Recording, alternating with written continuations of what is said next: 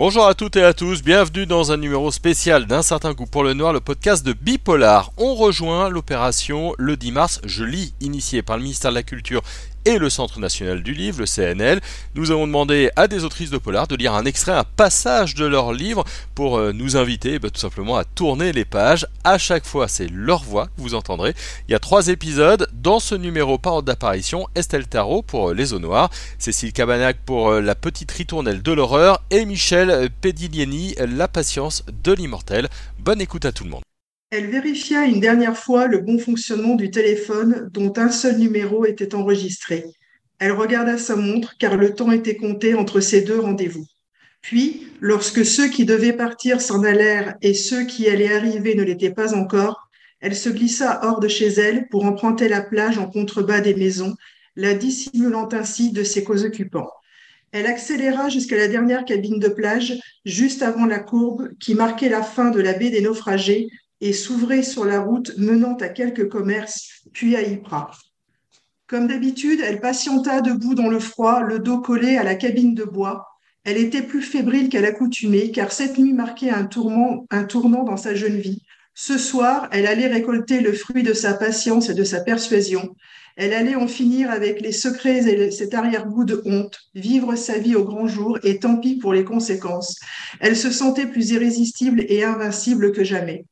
Elle contemplait avec attrait et répulsion les eaux noires qui lui faisaient face, un vaste néant que le vent grossissant faisait frémir à grand-peine, une soie noire qui provoquait en elle autant d'attraction que de répulsion, une pulsion morbide de s'oublier dans ses oscillations profondes, sans le savoir sous les bourrasques, les bourrasques glaciales du vent de novembre, seule dans la nuit, face aux eaux noires, Suzy attendait la mort.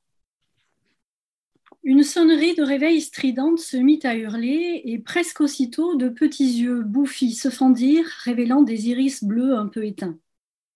La femme allongée dans son lit jeta un bras dans sa direction sans parvenir à interrompre l'insupportable bruit.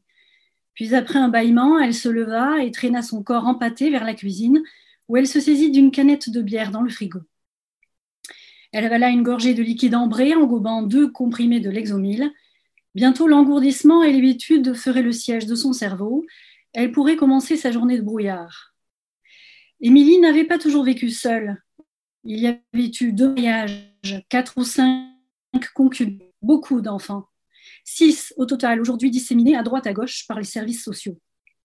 Bien qu'elle n'en ait voulu aucun, elle s'était attachée à chacun. Les gamins sont doués pour ça, les bébés surtout, avec leurs œillades amusées et innocentes, crament vite le cœur.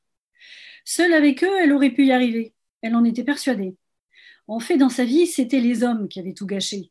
Dès qu'ils s'étaient installés avec elle, il leur avait fallu leur môme à eux, comme si la marmaille autour ne suffisait pas, et chaque fois, son ventre s'était arrondi. Tu sais, me sortir d'une ville pour me projeter dans la cambrousse, c'est difficile. C'est comme ça. Les sous-bois, l'odeur des champignons, les oiseaux qu'on devine dans les branchages, bof ça ne déclenche que la certitude que je vais m'emmerder, avoir froid et me perdre, tout ça en même temps et parfois assez rapidement. Attention, je suis capable de frémir devant un brin d'herbe vert tendre, de ressentir la caresse d'un champ qui se couche sous le vent, ou de méditer en observant la branche d'un saule plongé dans une rivière, ou paraissent des qui n'attendent apparemment qu'une fausse mouche pour entrer dans l'histoire. Mais il faut juste qu'un auteur américain me souffle ce brin d'herbe, ce champ et cette rivière. Pour m'émouvoir, il faut donc passer par la puissance de l'écrivain et par la fidélité de son traducteur. Avec moi, la nature a besoin de quelques filtres littéraires.